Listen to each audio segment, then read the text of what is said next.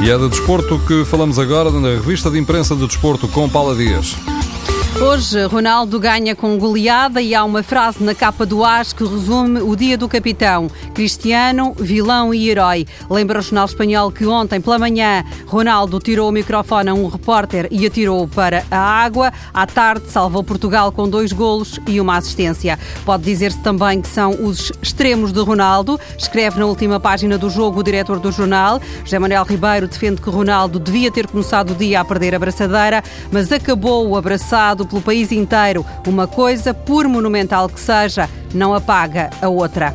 O regresso de CR7 foi a notícia boa do jogo com a Hungria. Vitor Serpa considera que podemos ter agora mais esperança, ainda que a Croácia seja uma das seleções mais fortes deste europeu e Portugal vai ter menos tempo de descanso. O jornalista, diretor da bola, defende que com os jogadores que Portugal tem, a exigência deve ser a regra e assim sendo, nunca pode ser satisfação ficar atrás da Hungria e da Islândia e a qualificação no lote dos, dos repescados é um mal menor, mas não deixa de ser um mal.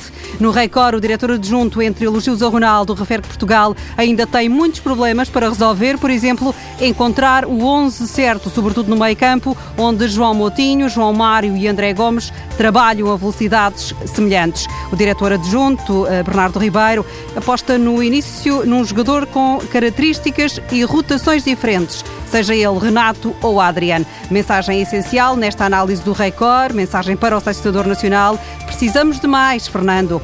Ivkovic, o croata que foi guarda-redes do Sporting, concorda. No jornal O Jogo, Ivkovic diz que Portugal não tem uma ideia de jogo e é por isso que não lhe parece que a seleção nacional tenha possibilidades contra os croatas. Na opinião de Ivkovic, para Portugal conseguir vencer, tem de fazer o melhor jogo dos últimos dois anos e esperar que Bodric não jogue e que os restantes estejam num dia mau. O antigo guarda-redes do Sporting destaca os argumentos da Croácia. É uma seleção que atua em bloco, há uma enorme coragem e camaradagem, ou seja, a Croácia pode ser um tubarão. Nani, que ontem voltou a marcar no Europeu, está debaixo do olho do Valência. O clube está a trabalhar para conseguir Nani, escreve o Super Deporte, em Espanha, elogiando o jogador português que, com o golo que fez ontem, levou Portugal para os oitavos de final do Europeu. Entre rumores e namoros, há uma contratação surpresa do Desportivo de Chaves no regresso à Primeira Liga. O clube contratou Vukcevic, o montenegrino que já jogou no Sporting, que tem agora 30 anos, jogava em Chipre, mas nunca perdeu de vista o campeonato português,